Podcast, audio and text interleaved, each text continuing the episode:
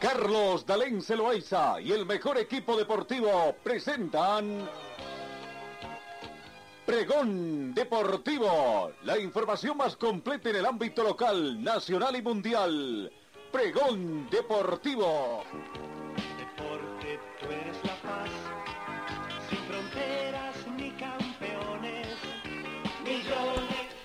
Amigos, ¿cómo están? ¿Qué tal? Tengan ustedes muy buenos días. Bienvenidos a esta edición de hoy, miércoles 2 de agosto. 7 grados centígrados la temperatura en este momento acá en Cochabamba. La mínima registrada fue de 6 grados, día soleado aparentemente para el día de hoy, con una máxima temperatura sin embargo de 24 grados. Todavía está haciendo frío, ¿no? Tenemos vientos a razón de 3 kilómetros hora con orientación norte-sur. No hemos tenido precipitaciones en los últimos días eh, la sensación térmica 6 grados, un poquito más fresca debido al viento. La humedad relativa del ambiente llega al 36%. El punto de rocío actual es de menos 7 grados. Visibilidad horizontal 32 kilómetros, está completamente despejado. Presión barométrica 1022 hectopascales. Bienvenidos queridos compatriotas del mundo que nos siguen a través de nuestras redes sociales. Acá comenzamos con la información deportiva.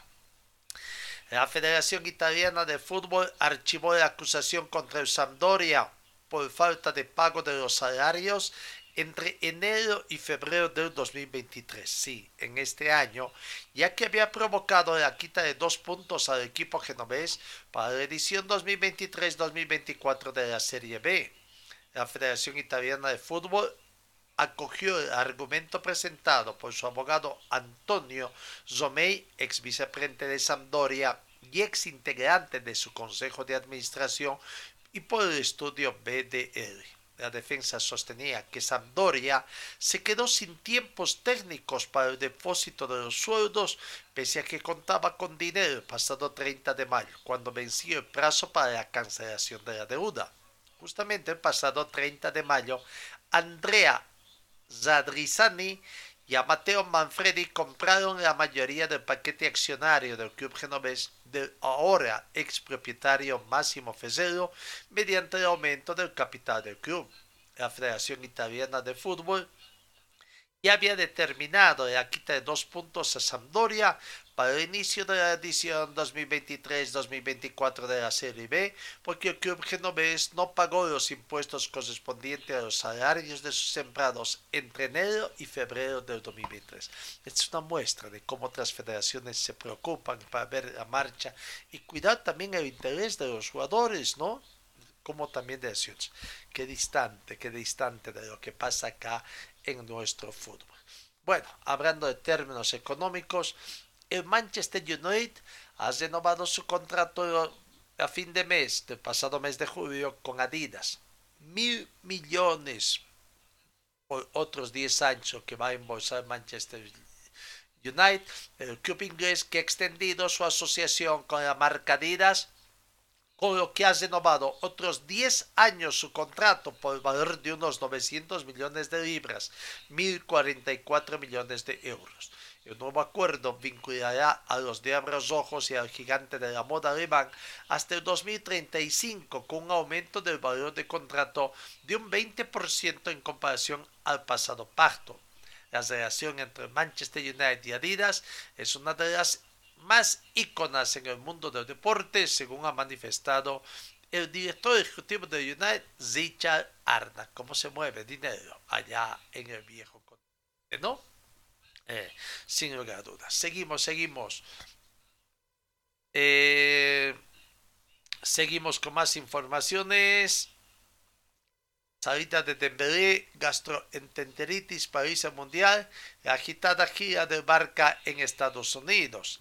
El Barcelona cesó este martes en Las Vegas una turbulente con muchos altibajos gira por Estados Unidos que ha visto un partido cancelado por una gastroenteritis, una paliza del Real Madrid, dos victorias en tres partidos y también lo más probable salida de Dembélé al Paris Saint-Germain. El tour estadounidense de pretemporada Comenzó en Los Ángeles de forma accidentada para el club azulgrana cuando tuvo que cancelar su primer partido contra Juventus en el Bahía de San Francisco por un virus estomacal que afectó a una parte importante de la plantilla azulgrana. Los de Javier Hernández se han quedado sin uno de sus cuatro amistosos y además tuvieron que modificar su plan de entrenamientos para que todos los jugadores pudieran recuperarse. Se va invicto, sin embargo, Barcelona de esta gira de España. Cambiamos el panorama informativo. La Comenbol y la AFA premiaron ya con 500 mil dólares americanos al campeón argentino, a River ¿no? junto con eh, la, Confederación Sudamericana de Fútbol, Comenbol, junto a la Asociación del Fútbol Argentino, entregó la noche de este último viernes la suma de 500 mil dólares americanos al Club River Plate de Argentina tras haberse consagrado campeón del torneo de la Liga 2023.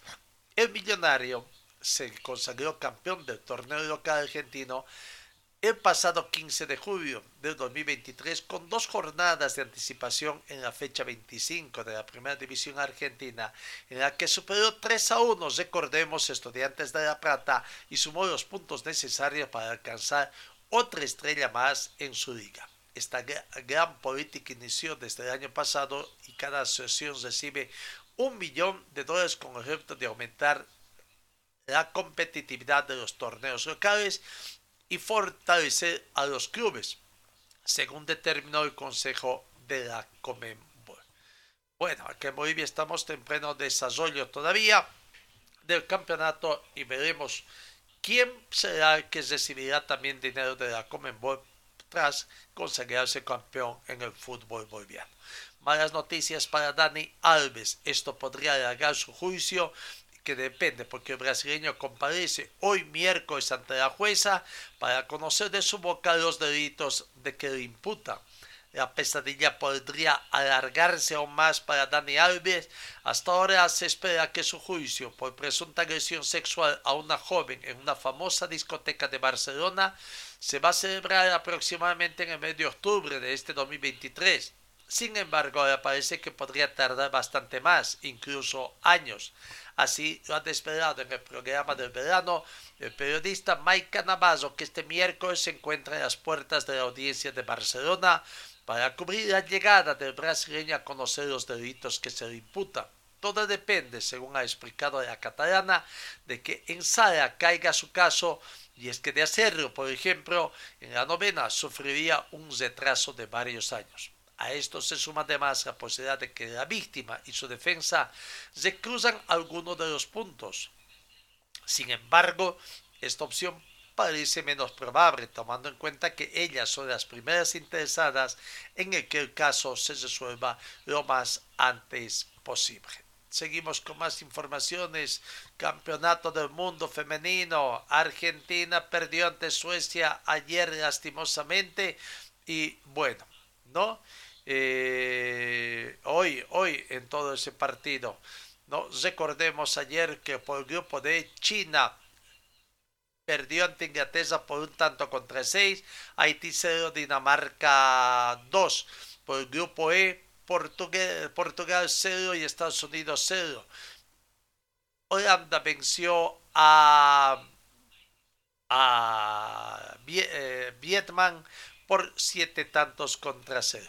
Hoy, hoy se están jugando 90 minutos más 1. Brasil está empatando con Jamaica con el marcador en blanco. En eh, Francia está venciendo a Panamá por cinco tantos contra tres. Vamos a guardar en algunos minutos más para la finalización de esos partidos. Por el grupo G, Argentina perdió ante Suecia por cero tantos contra dos y queda eliminado de este campeonato a las siguientes fases, en tanto que Sudáfrica venció a Italia por tres tantos contra dos. Con esos resultados, como ha quedado el grupo eh, G, Suecia, primer lugar con nueve puntos, puntuación perfecta. Sudáfrica, segundo lugar, clasificado con cuatro puntos. Quedan eliminados Italia con tres puntos y Argentina un solo punto. No pudo ganar, no pudo ganar Argentina sus partidos. No, se está jugando todavía el partido. Reiteramos, 90 minutos más 2 ya en descuentos. Jamaica y Brasil están empatando 0 por 0. Y Repito, Francia vence a Panamá por cinco tantos contra tres. Con esos resultados, como está la tabla de posiciones, Francia está ganando con el grupo con siete puntos en tres partidos. Jamaica estaría clasificando con cinco puntos. Brasil estaría quedando al margen fuera por cuatro puntos y Panamá no tiene ninguna unidad, ¿no? Así que todavía la esperanza de que Brasil pueda ganar, porque con el empate, con el empate clasifica Jamaica, ¿no?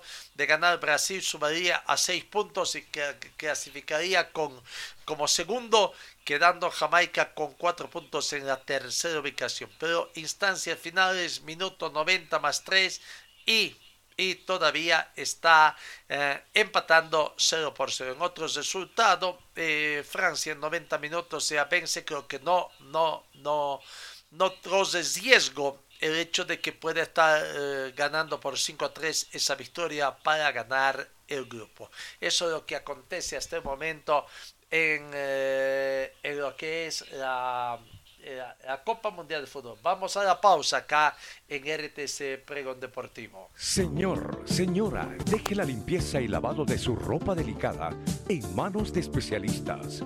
Limpieza de ropa Olimpia. Limpieza en seco y vapor. Servicio especial para hoteles y restaurantes. Limpieza y lavado de ropa Olimpia.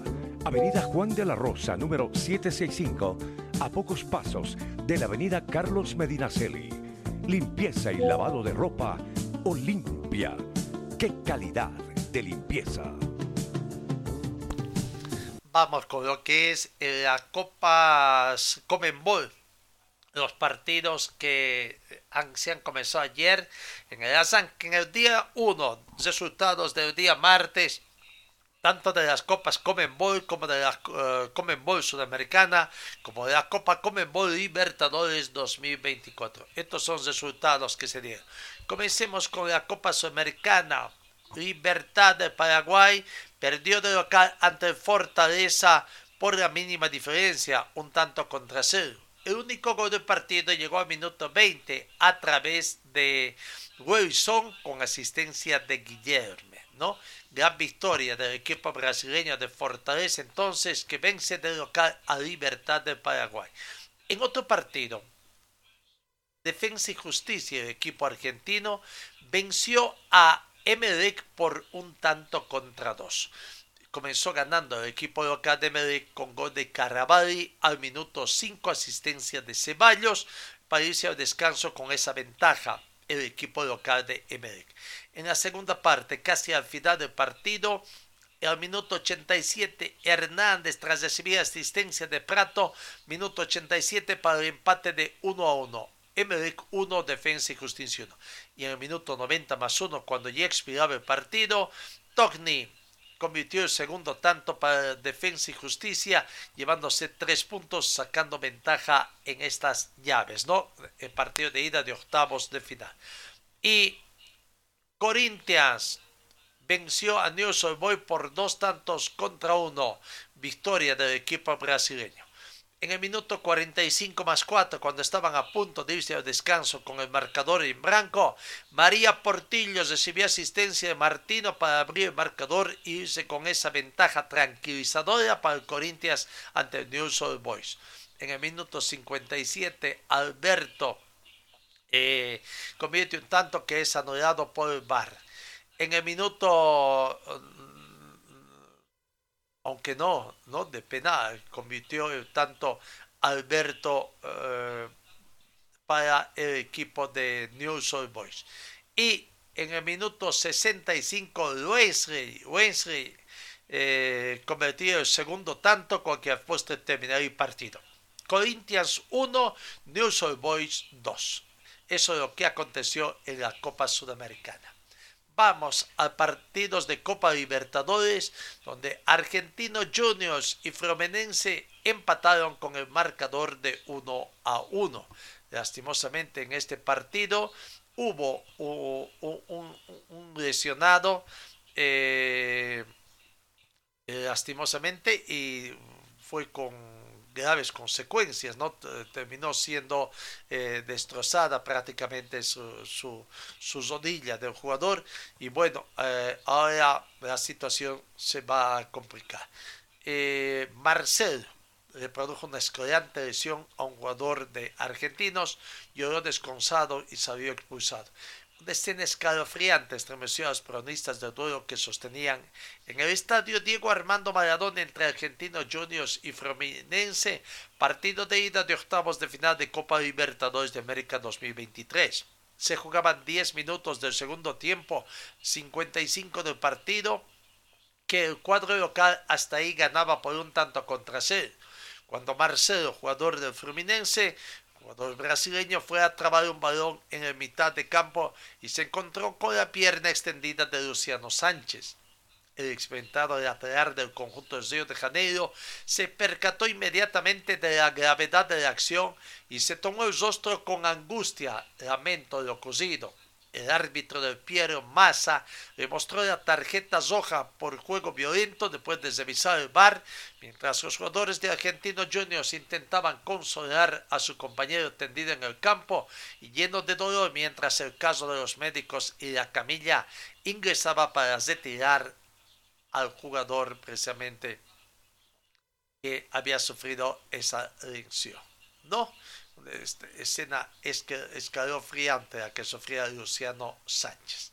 Al instante el futbolista carioco fue a pedir disculpas a su rival y levantó sus brazos reconociendo la infracción. Incluso se largó a llorar y tomó del pantalón a su compañero André. La decisión del capitán del árbitro dentro del campo fue mostrarle a Marcelo, reiteramos, la tarjeta roja y más allá de que no haya habido intenciones de ocasionar un daño a su rival, el reglamento es bastante claro. No se mide la intención, sino la consecuencia, aunque en algunos casos también hay que ver, es más que todo la intención, cuando no hay en este caso, ¿no? Acá la intención fue bastante notoria y lastimosamente se dio. Argentino Juniors Fluminense 1 comenzó ganando el equipo de Argentino Juniors 14 minutos de juego gol de Strumpfs ante asistencia de Cabré. Primer tiempo se fueron al descanso con la victoria del equipo de Argentino Juniors. A los minutos 58 eh, la expulsión de Marcelo después de esa eh, jugada que les hemos comentado. Al minuto 76, Arias también sería expulsado en el equipo de Argentino Juniors, quedando ambos equipos con 10 jugadores. En el minuto 87, empate de Fluminense a través de San Javier con asistencia de Fernández, ¿no? Para el 1 a 1 que se dio el resultado final de ese partido. En otro partido, River Plate venció a Internacional de Brasil por dos tantos contra uno. Al minuto 45 más uno comenzó ganando el equipo eh, internacional con gol de Valencia ante asistencia de Patricio para irse al descanso con esa mínima ventaja. Sin embargo, estaría en el minuto 65 reaccionando el equipo de River Plate con gol de Solari ante asistencia de la Cruz, ¿no? 1 a 1 el marcador. Y en el minuto 79 nuevamente Solari, pero esta vez con la asistencia de Beltrán para volcar el resultado final de 2 a 1 para River Plate en favor de River Plate, ¿no? River Plate 2, Fluminense 1. Bueno, ahí está lo que aconteció.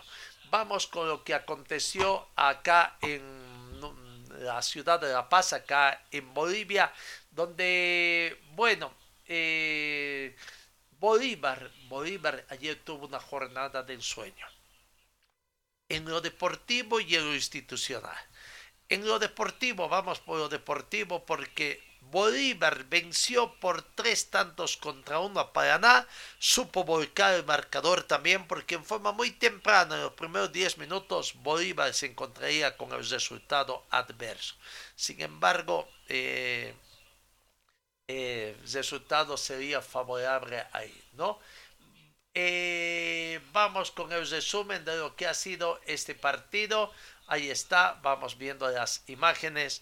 Todo comenzó muy temprano para este partido con una fiesta de los bolivaristas que habían vivido en horas de la tarde el inicio de obras de construcción de su estudio. Comenzó el partido y vaya, vaya sorpresa. Primeros instantes de Bolívar, Bolívar presionando al equipo brasileño, pero sin embargo eh, muy pronto encontraría el,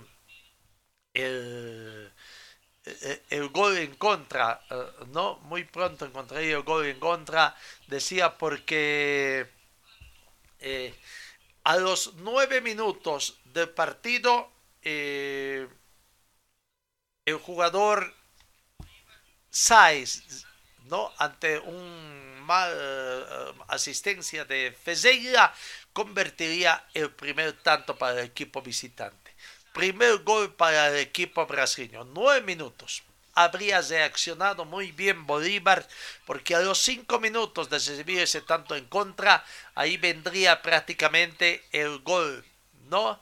Eh, a los 13 minutos, eh, Bolívar, Sáez, con asistencia de Bruno Sabio, convertiría el tanto una bonita eh, entrada prácticamente para el 1 a 1. Bolívar comenzaría a reaccionar.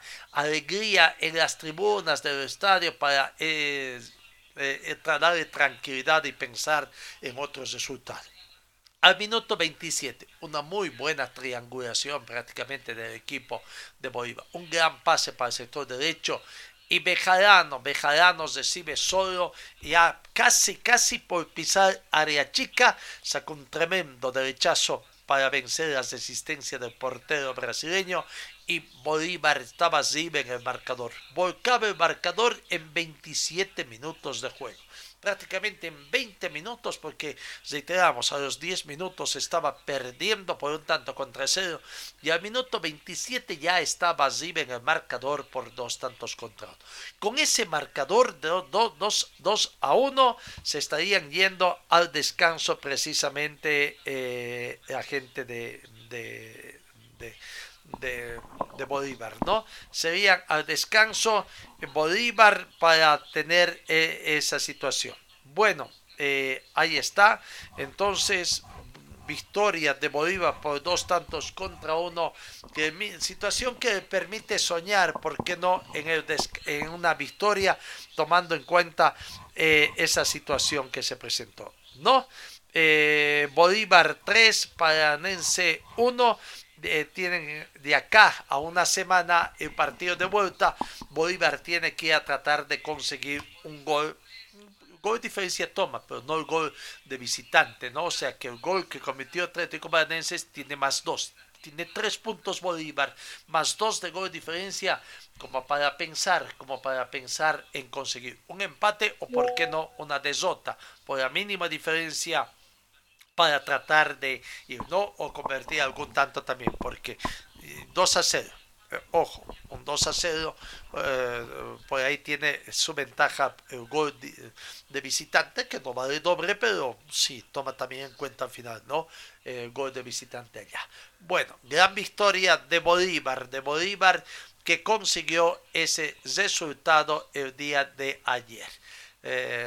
no en lo deportivo, en lo deportivo toma delantera en Copa Libertadores con autoridad.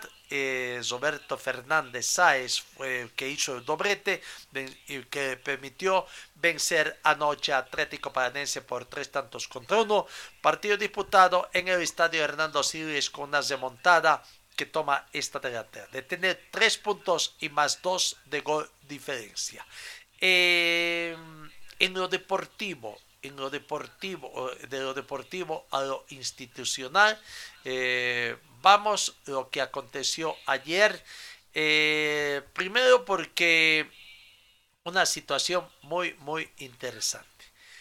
No, eh, ayer, ayer en horas de la mañana, en horas de la, en horas de la mañana había llegado a la ciudad de La Paz presidente del equipo de, del equipo de Bolívar para tener una eh, situación bastante interesante. Eh, llevar adelante el acto protocolar de la inauguración de lo que sería eh, su estadio deportivo. ¿no? Marcelo Claurri, conjuntamente otros dirigentes como Guido Loaiza, eh, acompañado de sus dos hijas y del responsable de, eh, del gerente, eh, Eduardo Bardivie, también responsable de llevar adelante la construcción, llevarían a, adelante lo que sería el inicio de trabajos de construcción.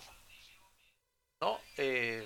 Algo simbólico, tomar las palas, comenzar a trabajar, como comenzar a hacer las excavaciones de un sector de tierra que había sido ahí dejado, para que precisamente Marcelo Claure, acompañado de sus dos hijas, Guido Loaiza y el gerente de Bolívar, eh, Valdivia, conjuntamente de otra persona, el cargado responsable, comenzarían a hacer los primeros palazos, digamos, de movimiento de tierras y la alegría de Marcelo que dijo que fue a cumplir y a comenzar la construcción de lo que va a ser el estadio. 40 años después de que Bolívar, con su otro gran presidente, eh, Mario Mercado, en esa misma zona también a eh, construir ese vejusco eh, edificio que tuvo allá, ¿no? Y que ya no está más. Bueno, escuchemos extensa nota, vaya, que resultó Marcelo Claude un gran trabajador, ¿no? Un gran orador también. Habló como 15 minutos, sin libreto, prácticamente hablando, les rindió homenaje a Mario Mercado, los recordó. Habló de sus añoranzas y también dejó un recado de que espera que en el 2026, cuando le entregue vaya gente joven a hacerse cargo de Bolívar, para hacer un equipo autosostenible, pero que nunca más caiga en manos de malos dirigentes que tuvieron y que en algún momento, en las épocas pasadas, en la década del año 2000, Bolívar sufría también una situación de, crisis, ¿no? Aquí está la palabra de Marcelo Clorie, hablando como 12 minutos, lo que extractamos de esa pasta de orador que tiene también. La palabra de Marcelo Chiori, presidente de Baiza y del Club Bolívar. Bueno, muy buenas tardes a toda esta hermosa y querida familia bolivarista que nos acompaña todos los días en las alegrías y el sufrimiento que se llama ser bolivarista. Gracias por sacarnos, sé que muchos tenían trabajo se han salido el trabajo antes. Y gracias por venir hoy día a Tembladerani para ser parte del inicio de este gran sueño que solamente con la ayuda de todos ustedes, poco a poco, se va haciendo realidad. En estas tierras donde estamos todos parados, vamos a construir nuestra nueva cancha. Aquí vamos a construir nuestro nuevo estadio de nuestro queridísimo Club Bolívar. Estoy seguro que en estas mismas tierras que tantos estamos parados hoy día, vamos a celebrar grandes victorias y con la ayuda de todos ustedes acá, en este mismo lugar, vamos a celebrar muchísimos campeonatos juntos.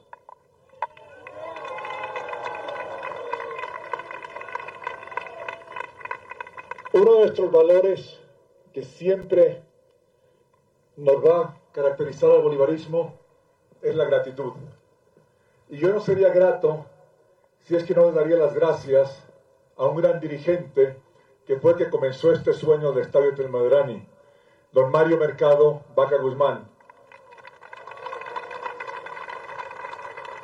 Que estoy seguro que de ese enorme cielo celeste, hoy día su corazón celeste se siente tan orgulloso como todos ustedes del comienzo de este proyecto que no es nada más que una mejora o la continuidad a lo que comenzó don Mario. Así que gracias Mario por tanta inspiración.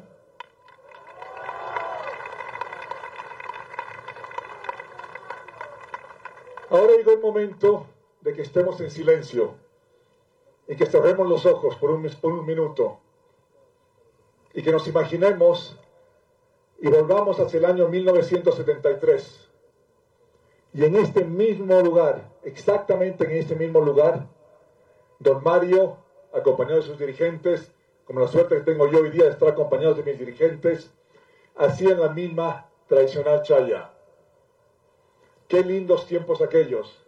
Y exactamente dos años después, o dos años y medio, en esta misma cancha se inauguraba el gran estadio Simón Bolívar, en un lleno total, más de 13.000 personas ese entonces, y nos tocó jugar contra nuestro clásico rival con Strongest, y empatamos uno a uno. Así que eh, piensen un poco y pienso pensar en 1976. Son más de 40 y algo años que ha pasado desde entonces. Y ahora nos trasladamos al presente, al 1 de agosto del 2023. Y quiero que se imaginen por un segundo en las fotos que han visto lo que va a ser nuestro estadio. Y quiero que estén muy orgullosos porque este va a ser uno de los estadios más modernos de Sudamérica. Va a ser el rey del cemento en La Paz. Va a ser una pieza arquitectónica que se adapta al estilo y a la tipografía de esta hermosa ciudad de La Paz.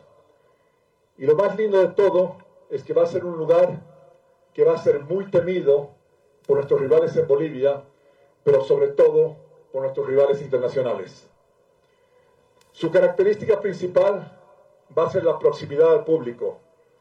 La gente que tiene la suerte de ver un partido en la bombonera es muy, muy parecido.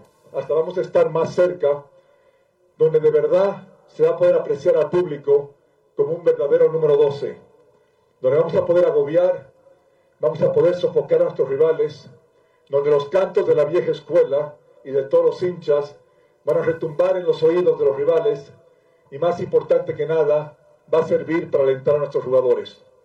Estoy segurísimo de que este estadio nos va a ayudar todavía a lograr más objetivos deportivos y sobre todo los que nos hemos planteado. Quiero confesar que no hay semana que pasa cuando leo y aprendo más de mi Bolívar que me quedo sorprendido con un gran número de estadísticas. A veces no nos damos cuenta lo grande que somos. Hoy día ocupamos el puesto número 9 en el ranking historial de la Copa Libertadores de América, por encima de, equipos como Sao Paulo, Flamengo, Santos y lógicamente encima del Atlético Paranense.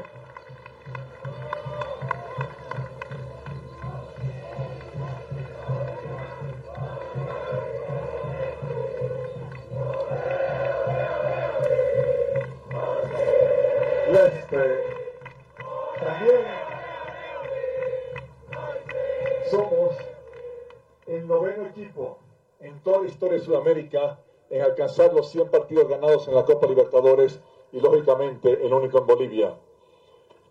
Pero hay algo, cuando aprendo todas estas estadísticas, hay algo que de verdad me molesta. Porque cuando ven del número 1 al número 20 en América Latina, ellos tienen una ventaja sobre nosotros. Todos ellos tienen una casa propia y un estadio propio. Y a partir de hoy día vamos a construir nuestro sueño para que el Bolívar no solo esté entre los grandes en estadística, pero también tengamos nuestra propia casa que va a ser este gran estadio.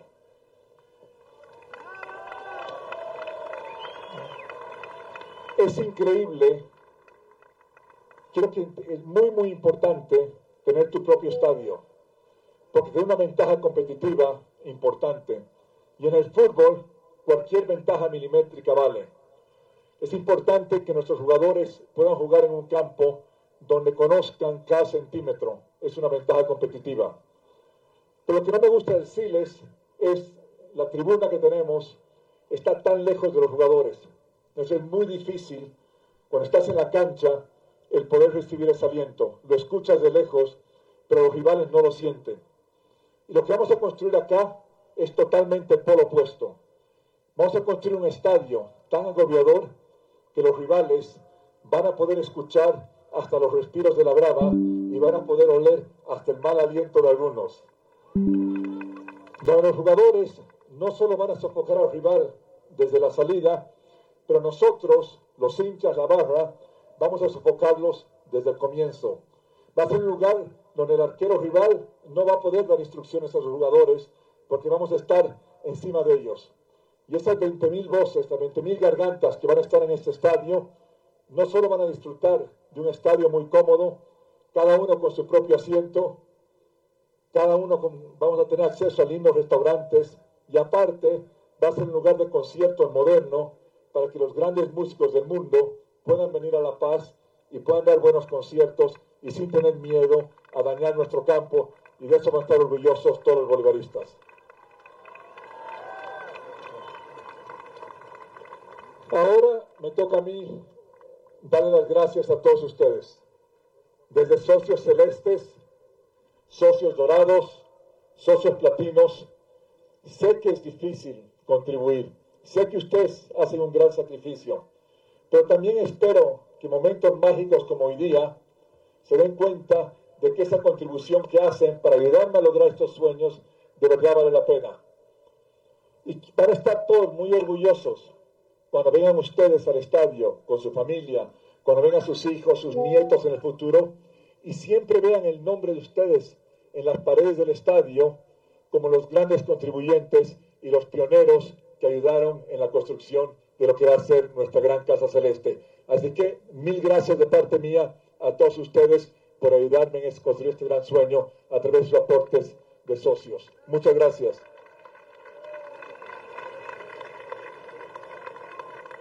Ahora, de parte mío, gracias a Dios tengo la suerte de haber logrado muchas cosas. En mi vida personal tengo la suerte de tener una gran familia. Hoy día tengo la suerte de estar a mis dos hijas acá, Siena y Vela, que me acompañaron, volamos anoche desde Italia, para que sean parte de esto. Y para mí es muy importante poder compartir momentos tan lindos como este con mi familia. Y gracias a Dios me he ido bien en la vida profesional, la cual me permite contribuir a la entidad que más quiero, que es el Bolívar. Y lo tengo claro, y he dicho que para mí mi vida no es completa y he logrado muchas cosas, pero la meta que todavía no he logrado y mi vida no va a ser completa hasta que el Bolívar no sea una entidad autosostenible para jamás dejarla en manos malas de nuevo. Y es por eso que la infraestructura es algo importantísimo. Todos hemos soñado juntos hace unos meses cuando vivimos la inauguración del Centro de Alto Rendimiento Guido Loaiza Mariaca, que es algo que toda persona que viene a Bolivia lo visita se da cuenta que es una entidad hermosa. Segundo, necesitamos que la niñez boliviana pueda entrenar en los campos correctos. Y es por eso que hemos construido el Centro de Alto Rendimiento, o que estamos en proceso de construir el Centro de Alto Rendimiento y la Academia City Football en la ciudad de Santa Cruz. Y próximamente veamos si hacemos algo similar en el Alto. Pero el gran sueño, el que siempre pidieron ustedes, es este. Y es por eso que contribuye una gran parte de mi patrimonio para que tengamos un estadio que sea acorde a la grandeza de este gran club. Así que no voy a parar hasta llegar al, hasta llegar al centenario, hasta llegar al año 2025 y poder ver que este sueño se haga una realidad. Y para tener un equipo autosostenible es absolutamente necesario tener la infraestructura. Mi equipo de Baiza, liderado por Eduardo Valdivia, y el equipo de infraestructura, liderado por Mauricio Maldonado, tienen un desafío gigantesco.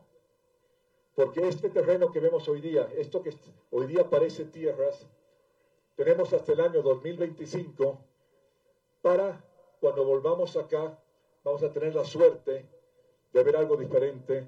Y tanto yo como todos ustedes los vamos a apoyar para que este sueño, el 2025, sea una realidad. Y cuando volvamos, quiero que todos vean esa pared y vean la foto que van a bajar en este momento, lo que va a ser la próxima vez que estemos todos juntos, la noche que abramos el estadio, que va a ser nuestro estadio.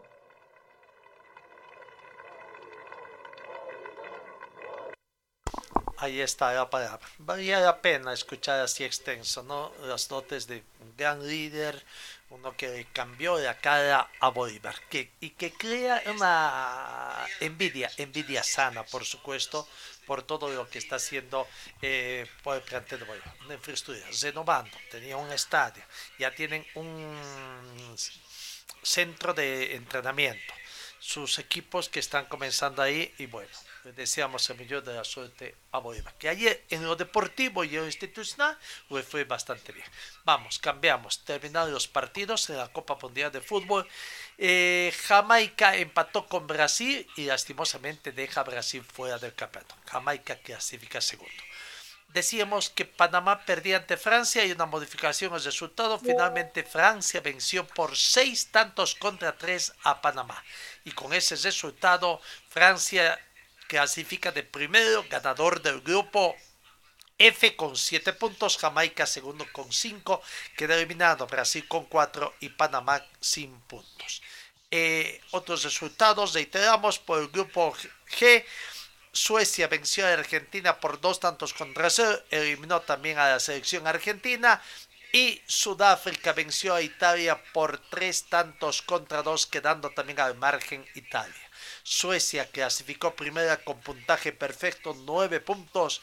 Sudáfrica segundo con 4, Italia con 3 y Argentina se queda simplemente con un punto eliminado de eso. Bueno, ahí está entonces lo que acontece también. Vamos al fútbol nuestro de cada día que se van preparando.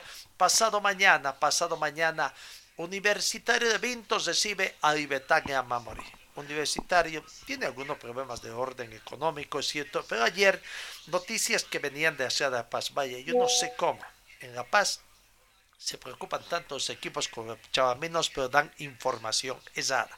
Pues ya algunos medios de comunicación decían que Palmaflor, el plantel de jugadores, había decretado paro, pero no, estuvo entrenando allá por el sector de Colcapirua, estuvo trabajando, no tuvo contacto con la prensa, sí, pero estuvo trabajando y pensando en el plantel de Amamre. Es cierto, hay problemas con todos los clubes, pero por el momento no hay. Hay charlas con los dirigentes, jugadores y por el momento no hay. Viernes 3 de la tarde, el equipo de Bolívar, o perdón, el equipo de Libertad Gama Moré visita Universitario de Vinto. No se sabe todavía en qué escenario va a jugar Universitario de Vinto. Vamos con otro equipo cochabambino, ¿no? Eh, el sábado, el sábado, Oriente Petrolero visita a Palma Flor acá en Cochabamba.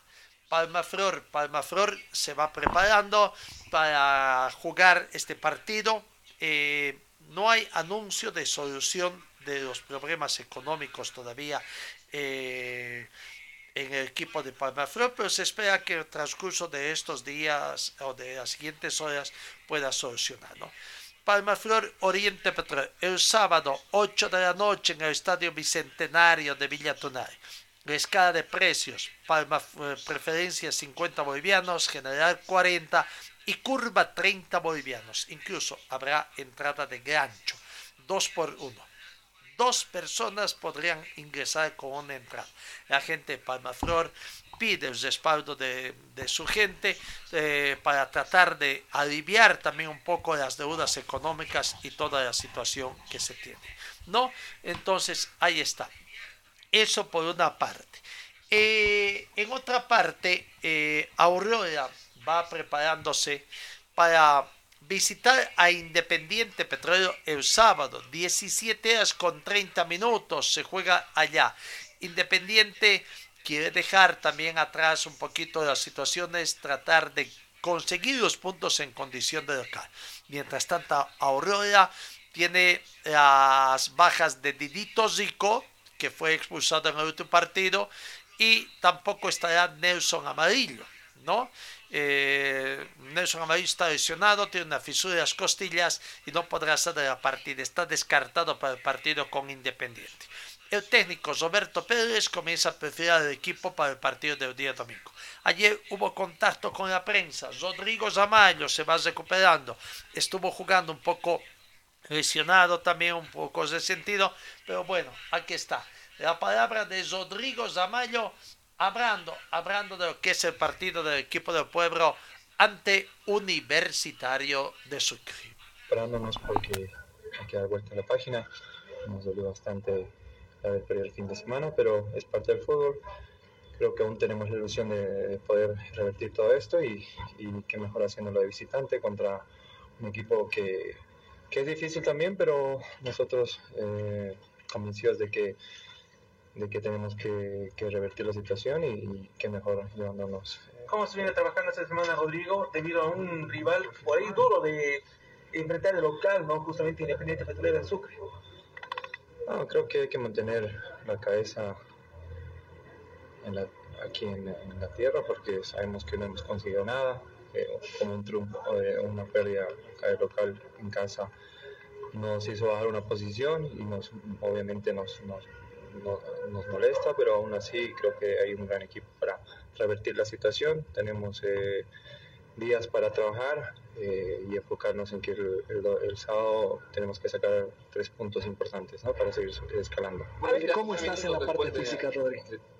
Bien, eh, creo que he tenido unos días difíciles porque he tenido un problema ahí en el tendón de Aquiles y es un es mucho es, es molestia entonces hemos estado trabajando aparte de distinta manera, pero aún así creo que hemos intentado llegar a este encuentro que jugamos, pero bueno, como te dije, esta semana es importante para trabajar la parte física, que es lo que yo quiero, y poder llegar bien a este encuentro. ¿no?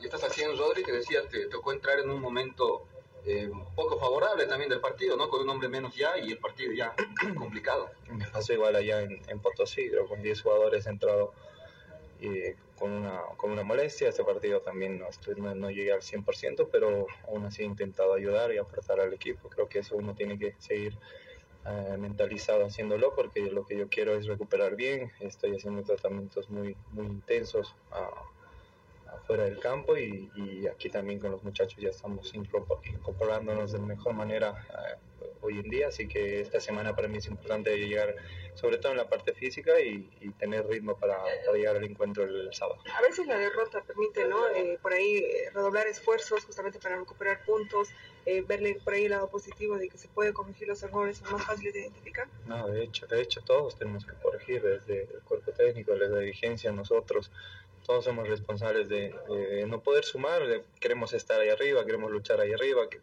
creo que yo soy el primero en que, en que me, me, afecta estar en esta situación, porque el club en el que he estado o en el que he jugado siempre he estado de tercera posición para arriba y se los digo a los chicos, o sea, no me gusta estar en esta posición y quiero, quiero lógicamente aportar para, para que podamos eh, seguir escalando, que es lo que creemos. No están lejos los que están ahí arriba y, y creo que aún podemos seguir eh, pensando en que, podemos conseguir cosas importantes. Gracias. Ahí está la palabra de Rodrigo Zamallo, no hablando. También habló eh, Darío Tosico, ¿no? Espera ser titular también.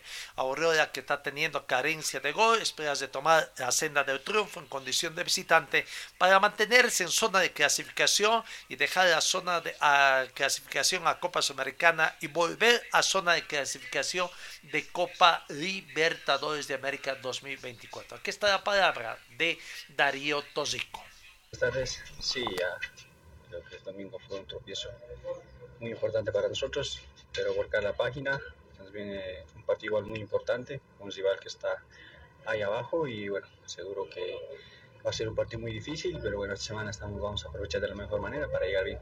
¿Estás como para jugar ya de titular, Darío, o es eh, solo de, decisión del técnico que no estés de inicio?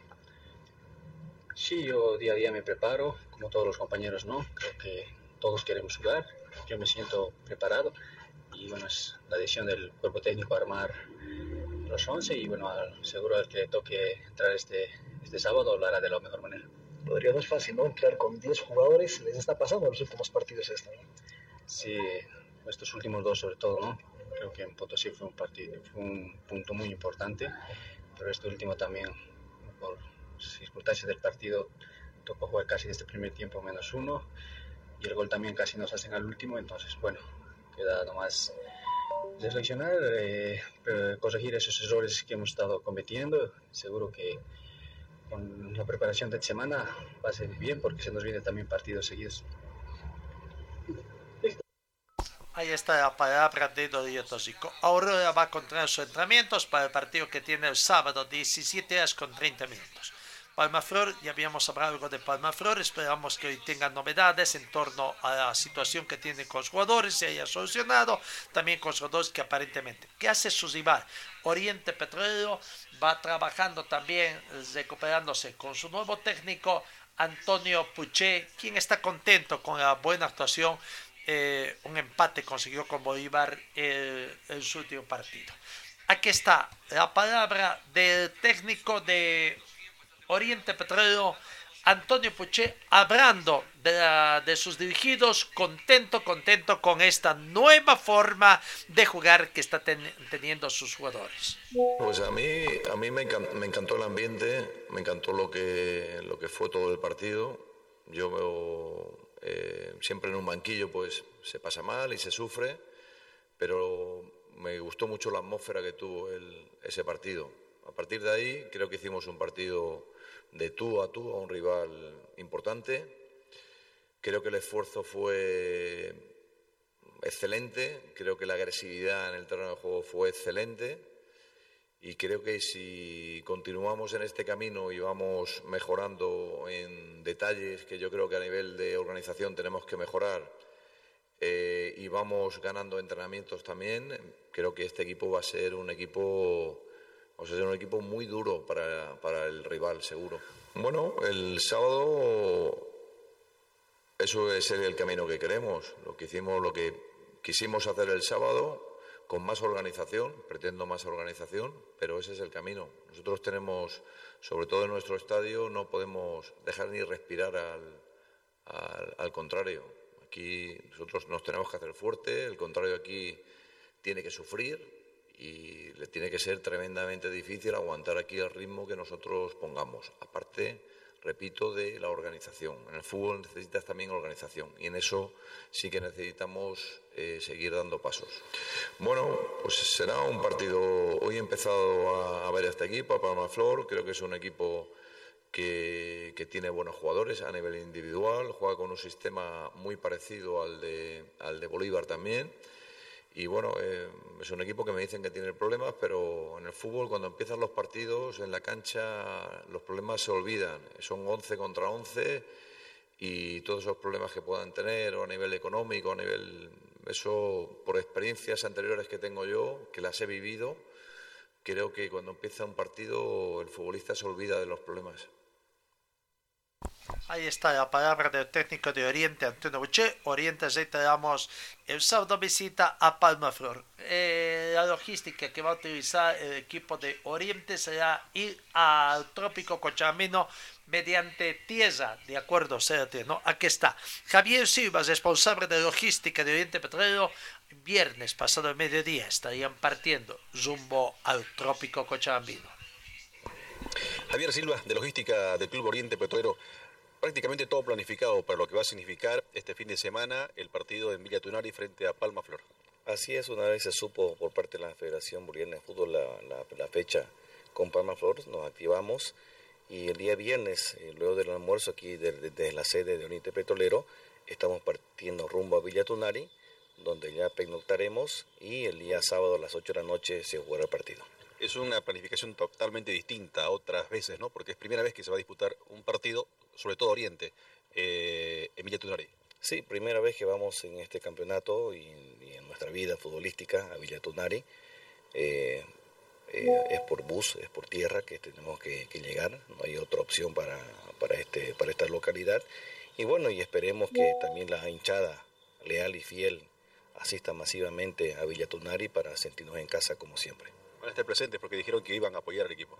Bueno, es muy importante el apoyo de la hinchada, más aún cuando jugamos de visitante y es una nueva oportunidad que se nos plantea para eh, salir de la incómoda situación por la que estamos y obviamente darle una alegría a la hinchada de Oriente Petrolero.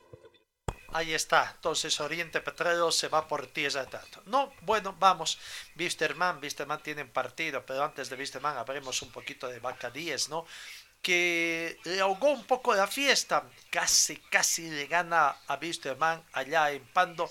Wisterman que comenzó ganando, terminó justamente empatando el partido. Bacadí estuvo eh, el debut de, de, un técnico, ¿no? que recién fue presentado en las últimas horas. hablo de, de Rodrigo Santana, profesor brasileño. Aquí está, aquí está la palabra de Marcos Rodríguez, presidente del equipo de Bacadíes, precisamente en la presentación, haciendo la presentación de su técnico, ¿no? La palabra de Marcos Rodríguez. Muy buenos días a todos. La verdad es que eh, primero agradecer a Dios por permitirnos de que Rodrigo y Neto estén hoy acá en, en Pando, en Cobija, eh, dar un vuelco de 360 grados de las situaciones que vivían ellos eh, actualmente, venir acá dejando muchísimas cosas atrás, eh, quizás cosas mucho más importantes, pero el reto y las ganas y la predisposición que, nos dio Rodrigo de poder venir a, a Cobija, a dirigir Bacadí, sabiendo las condiciones que nosotros actualmente tenemos como institución, ya que recién estamos iniciando primer año en el profesionalismo. La verdad que mi agradecimiento, mi felicidad por estar ustedes acá y por haber aceptado, Rodrigo, este reto, este reto, no, tengo palabras para, para agradecerte. Y sabiendo de la capacidad de trabajo que venís haciendo eh, en todas las instituciones que ha pasado en nuestras instituciones de primer nivel, ¿no? como Atlético Mineiro, Curitiba, eh, Confianza y otros, la verdad que nos llena a nosotros de satisfacción. Sé que nos va a permitir soñar juntos en llegar a, estar dentro de un torneo internacional, lo vamos a lograr. Eh, sabemos de tu capacidad y de toda la capacidad de la gente que te acompaña y que trabaja con vos constantemente. Entonces, no, hay una forma de, decirte gracias por haber aceptado estar con nosotros.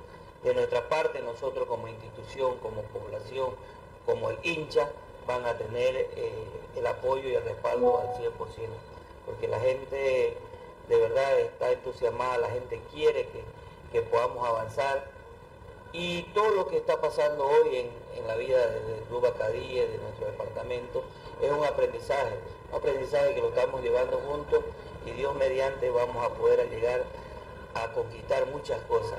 Y, y esta conquista la vamos a hacer juntos. Hoy estamos acá con Rodrigo, con Neto y con la esperanza de seguir mejorando también muchas situaciones que vamos a ir conversando con, con el entrenador para ver en qué podemos cambiar y en qué podemos mejorar. Rodrigo, bienvenido, muchísimas gracias por todo y que Dios te bendiga en el trabajo que venís Neto, bienvenido, muchísimas gracias. Gracias. Ahí está, el ayudante físico también de nacional brasileña, Neto hablando. Pero escuchemos a Rodrigo Santana, precisamente el, profesional brasileño, el nuevo técnico de Vaca 10, que debutó con empate, con empate ante Wisterman y bueno, oficialmente fue presentado el lunes. Gracias, buenos días. Eh, primeiramente, quero aqui agradecer tanto ao presidente Marcos como ao nosso vice Roger Tá? Eu me sinto muito feliz e honrado de estar aqui, de estar ouvindo a palavra dos dois. E desde a nossa primeira conversa, é, essa clareza que o presidente me passou foi com que me deu mais curiosidade de conhecer o Clube Vacadias. Tá? Então, hoje em dia é muito difícil nós encontrarmos dirigentes honestos, transparentes, passando sempre a verdade do clube não me iludiu em momento nenhum, né, presidente? Contaram a verdade. Eu adoro desafios, tenho é, uma, uma vasta experiência na carreira e nessa conversa é, eu vinha conversando muito com a minha esposa, poxa, esse presidente parece ser muito transparente é, e eu estou gostando. Mesmo os dias que o presidente não tinha uma resposta, ele ligava para dar uma satisfação que ele não tinha resposta. E isso foi despertando algo dentro da gente, onde a gente começou a estudar a equipe do Vaca Dias, a cidade, o clube, e a gente vê essa paixão que conseguiu nos mover lá no Brasil e abraçar essa situação. E hoje eu estou aqui muito feliz, com muita garra, para fazer com que o Vaca Dias, que eu venha crescer juntamente com o Vaca Dias. Né? conhecia o elenco por algumas análises, né, Neto? Analisamos muito o elenco, a gente vê que é um, uma equipe muito aguerrida, que quer muito dentro da competição, tem suas limitações como todos os elencos têm. A gente está aqui para somar. Né? Hoje tivemos a nossa primeira prática né, de, de, de treino.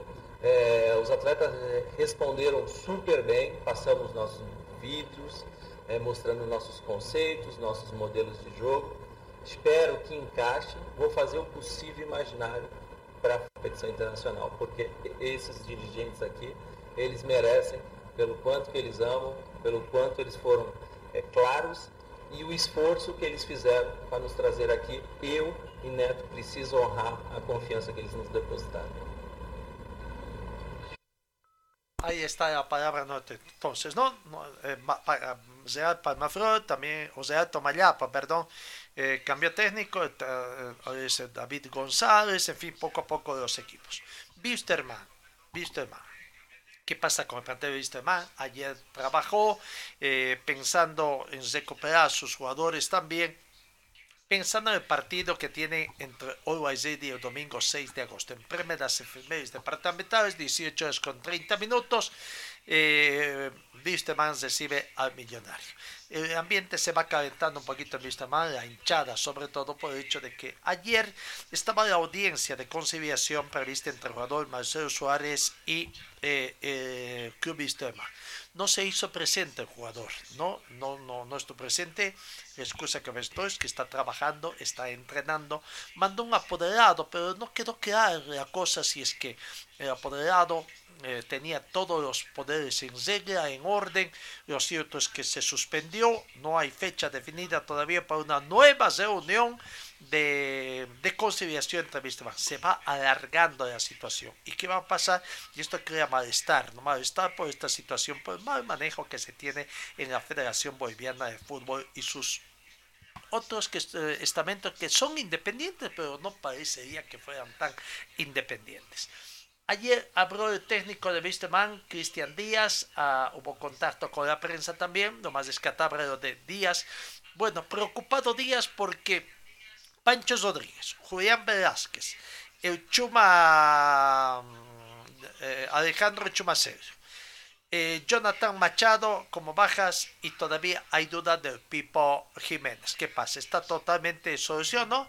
Aquí está la palabra de Cristian Díaz, técnico de Wisterman, hablando de esto y algunos otros temas de orden institucional.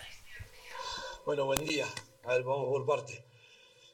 Eh, Pancho, ayer se hizo un estudio, sigue abierta la, herida, ya refiere mucho menos dolor, lleva 11 días de, del, momento de, del, del, incidente, digamos. Así que bueno, tiene para unos días más, esperemos que se pueda recuperar. Obviamente para este partido no va a estar. En el caso de Julián, la rodilla está, está bien, gracias a Dios.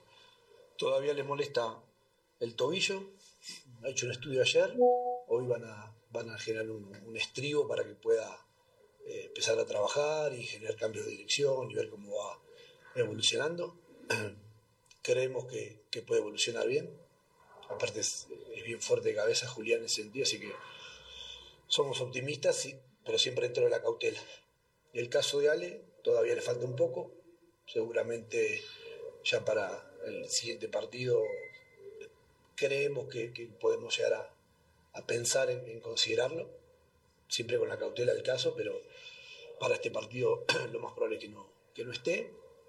Gaby Esparza se va, se siente mucho mejor, ya de final de la semana pasada estaba él mucho mejor, mucho más contento con las sensaciones que tenía, ha empezado a trotar, va a ir trabajando más en la semana de acuerdo a las posibilidades que, que la molestia le, dé y de ser posible poder llevarlo dentro de la convocatoria para el fin de semana. Todo esto, repito, usé la palabra cautela porque es día a día y vamos a ver cómo van. Y no sé si me olvido alguno más. Ah, vivo está con el tema del, del, ojo, vamos a ver cómo, cómo evoluciona. Es bastante variable las sensaciones día a día. Para un día que siento un poco mejor, otro que involuciona, así que también vamos a ir viendo cómo, cómo responde a lo largo de los días. Si podemos hacer que, que llegue, obviamente, bienvenido sea para, para todos nosotros. Y si no, estará Bruno, que, que ha hecho un buen partido el otro día también. Segunda pregunta. El profe, buen día. Bueno, con tantos lesionados, tantos lesionados, han estado jugando jugadores que no han tenido muchos minutos, ¿no? ¿Qué, qué análisis puede dar al, al equipo?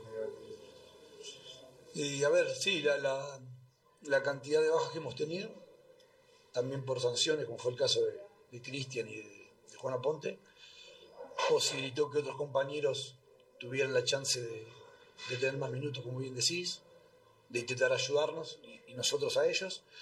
Y, en el, y el balance de, los últimos partidos en cuanto a puntos refiere es, es positivo, obviamente.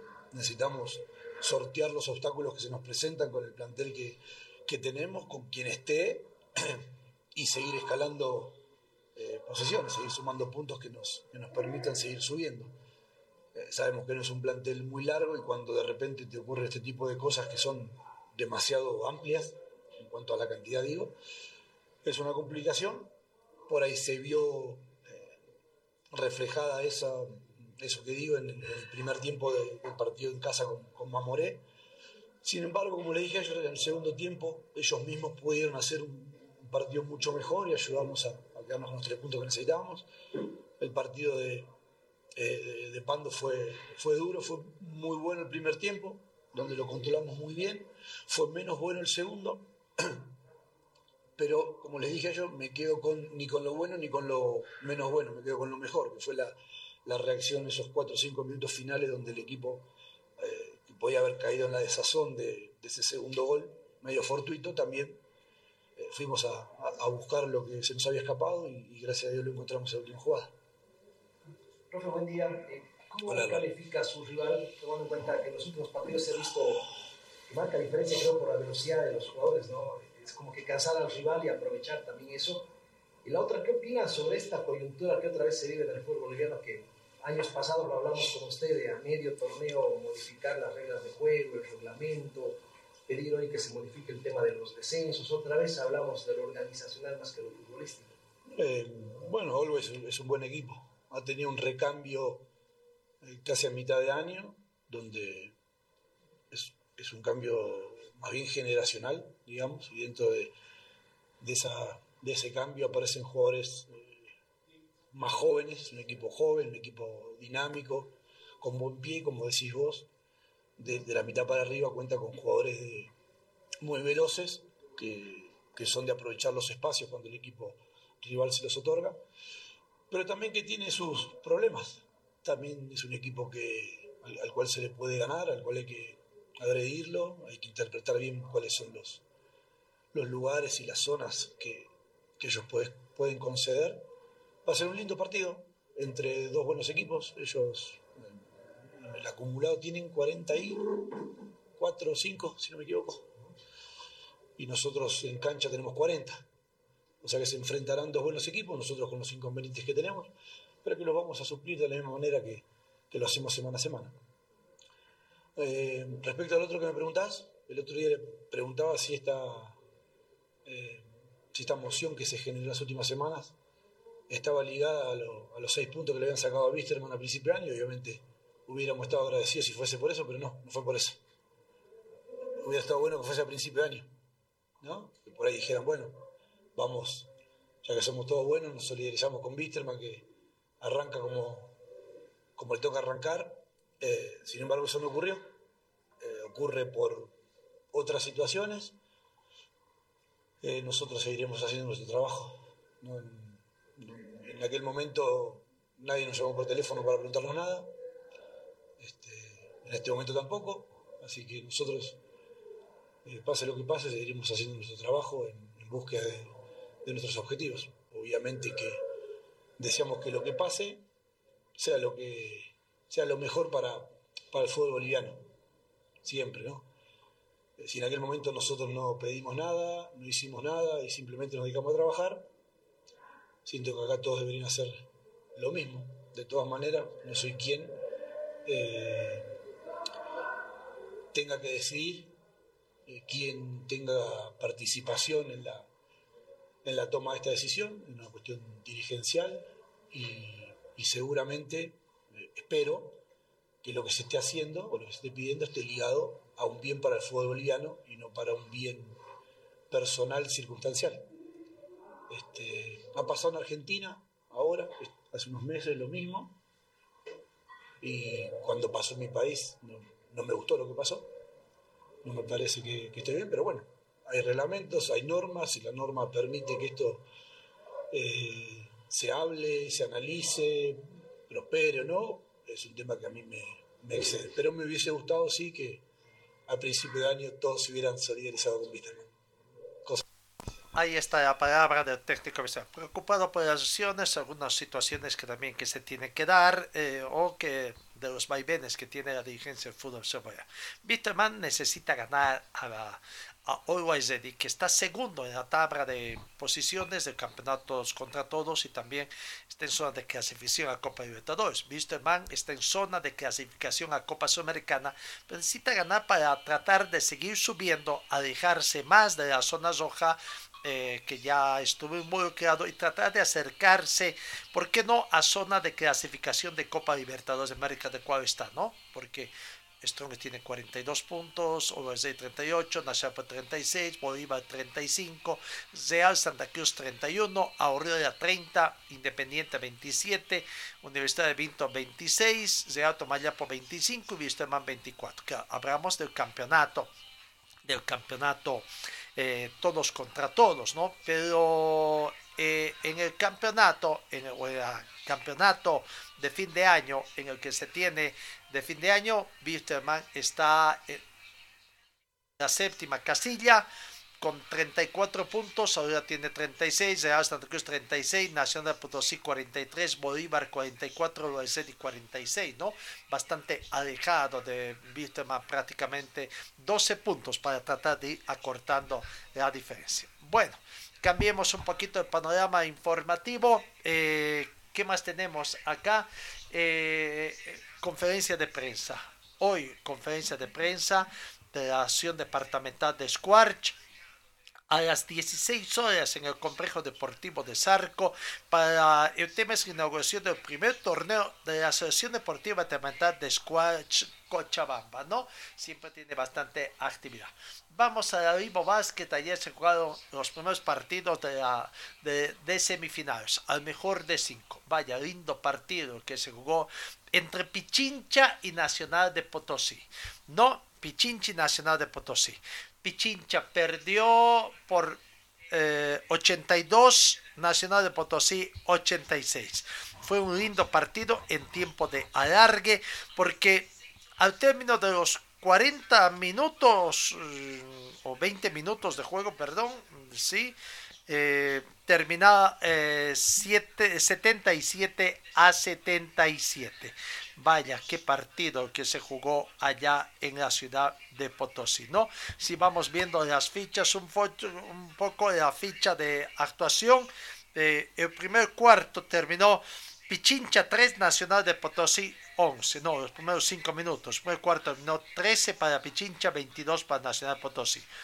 El segundo cuarto, 30 para Pichincha, 43 para Nacional de Potosí. Tercer cuarto, 45 para Pichincha, 65 para Nacional de Potosí. Vaya, siempre estaba abajo Pichincha y tuvo una gran reacción para que al término del cuarto cuarto, del término del partido en tiempo reglamentario, terminarían empatados 77-77. En tiempo de alargue, Nacional de Potosí 86, Pichincha 82. Gran partido, el que jugó primer partido para poner la serie 1 Nacional de Potosí, 0 eh, Pichincha. En el otro partido, en el otro partido que también que se jugó ayer, eh, el equipo de Oruro hizo respetar su condición de local y terminó ganando por 84 a 76 al equipo de Leones. Eh, 80 y... Eh, ¿Dónde está? 84 Car a Z, 80 76 Leones. Su primer cuarto terminó 26 para Car a Z, 21 para Leones, 54 a 39 el segundo cuarto, 66 a 59 el tercer cuarto y final del partido 84 Car a Z, 76 eh, eh, eh, Leones, ¿no? Primera derrota del equipo potosino. Hay que guardar eh, mañana cuando, cuando es el partido de vuelta, eh, pre- precisamente de acuerdo a lo que se tiene previsto, los partidos eh, de vuelta eh, eh, eh, en esta se- serie de semifinales, ya estamos en finales, al mejor de cinco está previsto ah, para cuándo, dónde está nuestro fixture. Acá, lo tenemos. Eh, ayer, primero de agosto, se jugó el primer cuarto.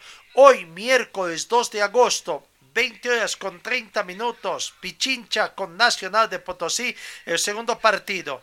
Ya a las 20 horas, eh, Car AZ vuelve a recibir a Leones. Segundo partido de la serie de, de, de cinco, ¿no? Eso en cuanto al básquetbol. En cuanto al tenis de mesa, vaya qué está pasando con eh, eh, veremos qué está aconteciendo, pero eh, tenis de mesa cursa una invitación para el día de hoy.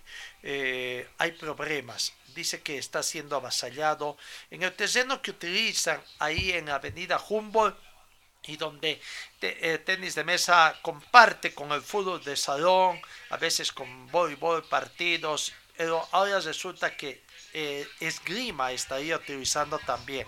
Les habrían dado todo eso.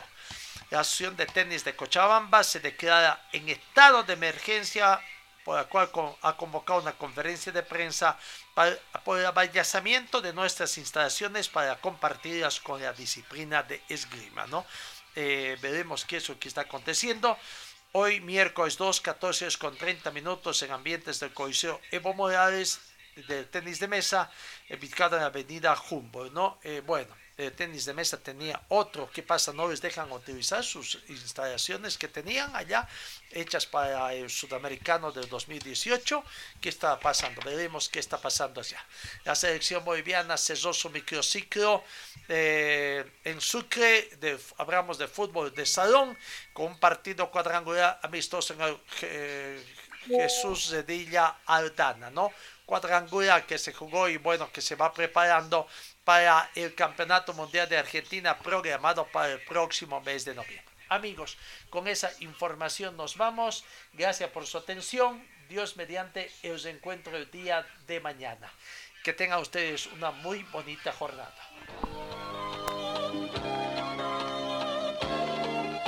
Fue el equipo deportivo de Carlos Dalén Celoaiza que presentó Pregón Deportivo. Gracias al gentil auspicio de nuestras casas comerciales. Ustedes fueron muy gentiles y hasta el próximo programa.